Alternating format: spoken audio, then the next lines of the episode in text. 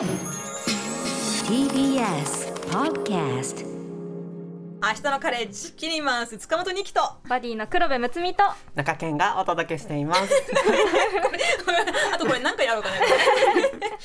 えーここからの時間はあらゆる分野のチェンジメーカーをご紹介するネクスターズルーム。本日ご紹介するのは7月からこの明日のカレッジの木曜バディとして一緒にお届けしてきたアロマンティック、アセクシャルなど多様な性について発信されてきた中堅さんが今回で最後ということですので改めて中堅さんの活動をフィーチャーし今そしてこれからについてちょっとこう語り合っていきたいなと思っておりあますりが。とうございます。はい。でまあ中堅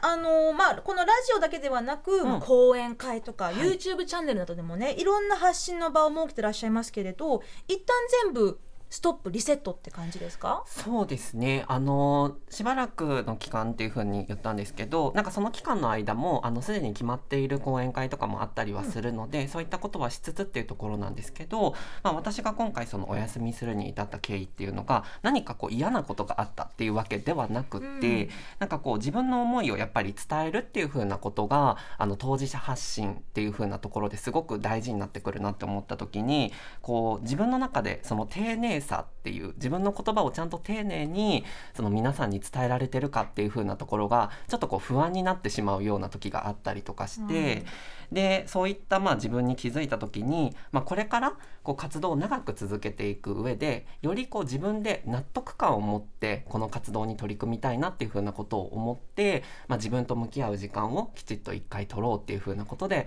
お休みを決意したっていう風な感じですね。んまあ先週もね少しこういったお話をあのしたんですけれど、そのなんか当事者って最近すごく聞く言葉じゃないですか、はい。専門家とか研究者ではない当事者っていうのもすごくすごくやっぱりこうリアルなお話をねさまざまな、まあ、世の中のこう大半の人たちが気づかないおあのリアルの話をしてくれる人としてはすごく大事だと思うんですけれどやっぱりその当事者としてのプレッシャーっていうのかな、なんかその、まあ、丁寧にちゃんと伝えられるか不安っていうおっしゃってたのも、うん。そういう責任感を伴うっていうことなんですかね。そうですねでもなんかその責任感はすごくあるなと思いつつすごく大事なことでもあると思っていてやっぱりこうメディアとかこういう風な形で発信させていただくっていう風な立場である以上やっぱりそのいろんな当事者の方がいることであったりとか、自分の言葉がこう代表した言葉にならないようにっていう風なことはやっぱりこうメディアに立つ人間だからこそ気をつけていかなきゃなっていう風なことは、まあ、ずっと感じてきたので、まあ、だからこそなんかそこで誰かを傷つけるその一番避けたいのはやっぱりその当事者の方を当事者である自分が傷つけるっていう風なことはやっぱり一番避けたいのでそういったことにならないようにやっぱりこう丁寧にちゃんと自分なりにこう整理した言葉で伝えたいっていう風なことは思ってますねこれからも。まあ、アウトプットする前にインプットしなきゃいけないけどそのインプットとアウトプットの間に自分の中で整理するっていうプロセス、これが結構ねまあものによっては何年も何年もかうん。かかることもあるし、まあ、そういった意味では確かに大事なねお休み期間になるかもしれませんね。そうですね。なんかこうそ伝えるっていう風なことも今回テーマになってますけどなんかこう言葉にするっていう風なことが意外とこう感情の話だったりするので、それが例えばデータを用いて何か言うっていうよりも自分は今こういう風に感じているとか、こういう風に感じてる人がいるっていう風なことを伝えるのってよりこう繊細さが伴うというか、ニュアンスを伝える必要があるなっていうふうには思っているのでなんかその言葉の使い方みたいなところもなんか改めて学びたいなっていうことは感じてます。黒部さんどうです？いやでもその代表してるみたいになってしまうっていうのはすごくわかるなと思って個人のかそれこそ感情だったりとか個人のこういろんな活動に対する思いだったりを言ったのがこう当事者全員のうん思いですみたいな風に伝わってしまうっていうのは結構環境活動しててもうん。あることでやっぱり一人の人の活動家にすごく注目が集まるからこそその人が注目を集めてくれるのは嬉しいんだけどみんなそれと同じわけではない、うん。うん。当事者にもいろんな人がいるしこうやってメディアに出れるのはそれも特権だしなんかそこで発言するからこそ受けるリスクもあるけど言えるっていうのもすごく恵まれていることだし、うん。みたいな総称されてしまうみたいな。そこへの怖さとかいうのも自分もなんかすごく私でいいのかなとか。うん。なんか他の人の思いをこう消費してしまってないかとか、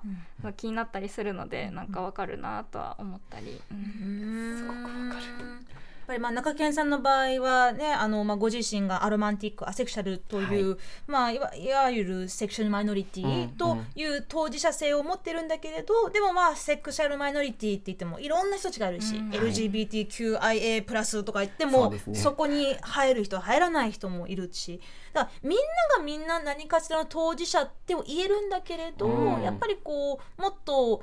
社会の理解とかあとその差別とかあのそういった分断がまだまだあるというところを変えていくためにはこういう当事者の声も聞いてくださいっていうそのな、まあ、メディアとかのね、まあ、役割もそこにあると思うんですけれど確かにね一人の当事者の声が他の当事者の声を打ち消すかもしれないというふうに考えたら、ん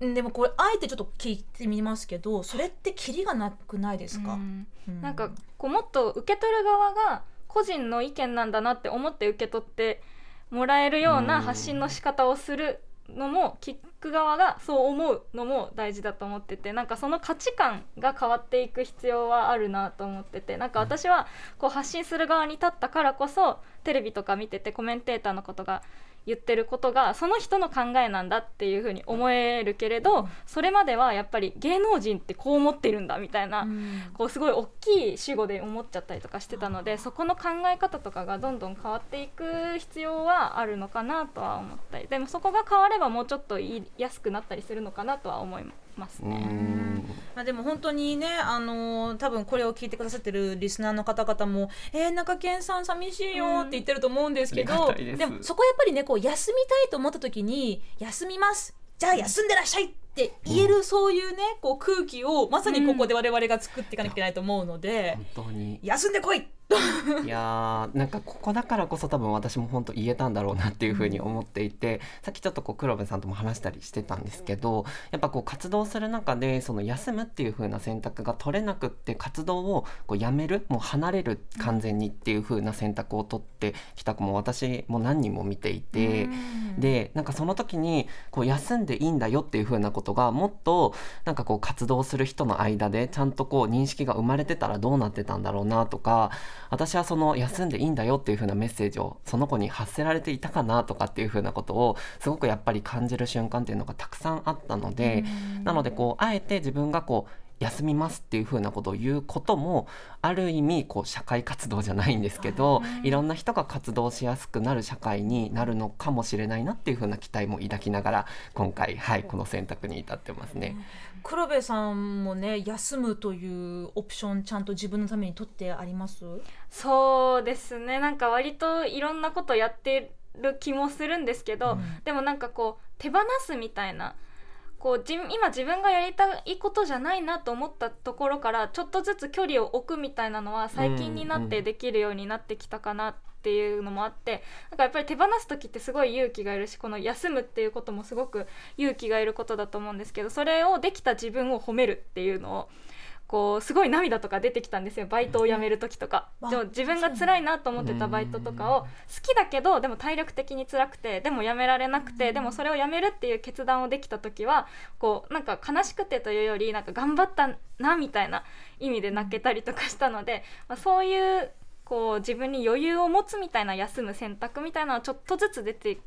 できるようになってきたかなとは思いますね。まあ、それまでずーっとこう張り詰めてたものがうん。ふって切れたんですかね。そうですね。ねそう好きだから頑張りたい。でもうん。頑張りすぎて嫌いになっちゃうとか、うん。まあ、自分のことを嫌いになっちゃうとかね、うん。その仕事のことを嫌いになっちゃうってすごく残念なことだと思うし、うん。やっぱりその根底にあるのは、まあ、誰かの役に立ちたいとか、うん。自分の限界に挑戦したいとかね、自分うん。もっと頂点に行きたいとか、うん。何かを求めてるからこそもっともっともっとってなっちゃうんだけどやっぱりそこで一旦降りますねちょっと休憩しますねってまたチャージパワーチャージしてからはい再開ってなった時に自分の席はもうないんじゃないだろうかとか自分はもうねあの求められなくなってんじゃないのかっていう恐怖が多分そこにあるからやめたやめたくないやめちゃいけないって思う。うんだったらそこは周りの人たちがね「いやいや全然いつでも戻ってきても大丈夫だよ」とかあのそういうことをあのちゃんと言葉にして出してあげるうん。っていうのすごく大事だと思うんですよね。いや。本当に。なんかこうさっき中堅さんの話聞いててご自身が自分の思いでこう休むっていう選択をしたっていうのがすごく素晴らしいなと思って誰かに言われたとかじゃなくて、でそして今ニキさんが言ってたようにみんなが「休みな」って言うんじゃなくて休むこともできるしこう頑張ることもできる、なんかこう選択ができる空気感を作っていくっていうのがすごく大事だなと思って、なんか自分もすごく疲れてる時に「休め休め」って言われてもそんなそうね。そうなんかすすごくやりづらいというか、はい。うん。自分の思いをこうも表に出せるよううなん。空気があるっていうことが、なんか環境があるっていうことがすごく大事だと思うので、うん。なんかそこの場を作ってで自分自身でなんか判断して休むっていう選択をできたっていうなんかすごく勇気がいることだったと思うんですけどでも本当にあね良かったなと思いやいまー。あと一言欲しいんだよね。その休んでもいいようにプラス一言、休んでいついついつまでに休んでもいいしいつまでも休んでいいし、うん休んだらこういうふうにカバーするから、す。うん。あのだから安心して休んでくださいっていう。うん。そこ全部セットで欲しい。うんうんうんなんかこう伝えることってあのこの伝えるっていう風な行為はやっぱり一方的なものに見えるんですけど、うん。聞く耳があるかどうかっていう風なところがすごく大事だと思ってて、うん。そのマイノリティ文脈においてもやっぱりこう相手が差別的な発言を普段からしている人とかに対してじゃあそれを伝えられるかって言ったら なかなか伝えられないと思うんですよね。なので聞く耳があってなおかつ伝えたいという意思があってそこがこうマッチするからこそちゃんと伝えるっていう風な、まあ、その行為っていうのが成立するんだなっていう風に思うのでなんかこう伝える力聞く力っていう風なところをこう葛藤しながらも育てていくっていう風なことがなんかこうこれから先なんか対話っていうのがすごく最近キーワードになってくると思うんですけどなんか自分自身も意識したいなっていう風なことはすごく思いますうね。ん。そうね。でまあそのあのもう一つだけそのあの休むところで言うとなんかはい最近はもう見なくなって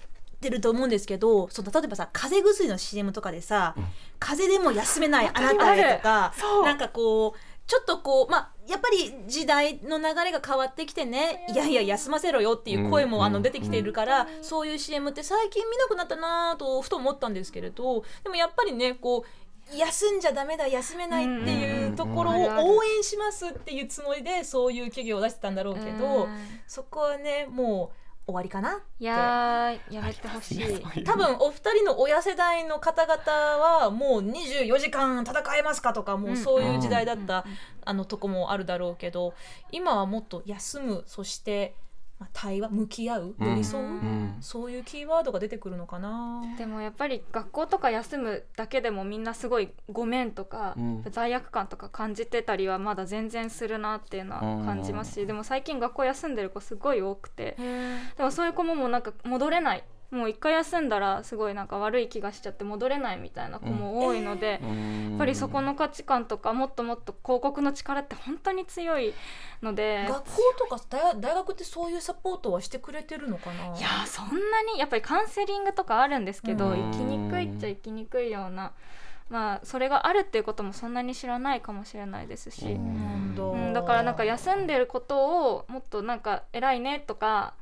なんかちゃんと自分と向き合えていいねって私はなんかコメントしたりとかするんですけど、うんまあ、なんかそういう考え方がもっと増えていったり帰ってきやすくなったらいいなと思いますけど。いや。ーなんかあのさっきちょっとキーワードっていう風な、うん。あの言葉に反応してってところなんですけど、はい。最後に自分がすごく伝えたいなって思ってるのがあの今きっかけみたいなところだと思うんですよね、その休むっていう風なことを考えるっていう風な、まあ、きっかけを持つことがすごく大事だと思っていて、でなんかこうこれから先も「明日のカレッジ」いろんなゲストさんが出られてきっとこう違いを知るっていう風なことってたくさんあると思うんですけど、ただ私すごく思うのがあのやっぱ多様性っていう風なことがめちゃくちゃこうキラキラしたものとして最近語られることが多くなってるなと思うんですけど、あの違いは違いでしかないんですよね。なんかそこにはこう素敵な多様性っていうわけでもなく特別視をするものでもなくでもかといってみんな違ってみんないいとかでもないんですよ。そこにはもうただ現実が広がってるだけというか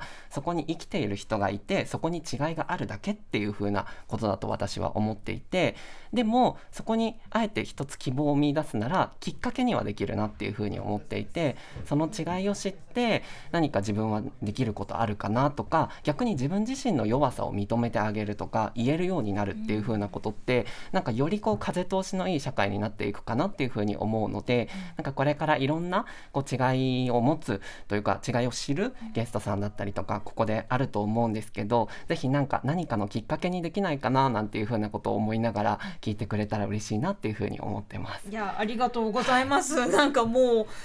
明日のカレッジの今後のこのケアもしていただいてと言いますか。すごく好きな番組なので、はい。嬉しいな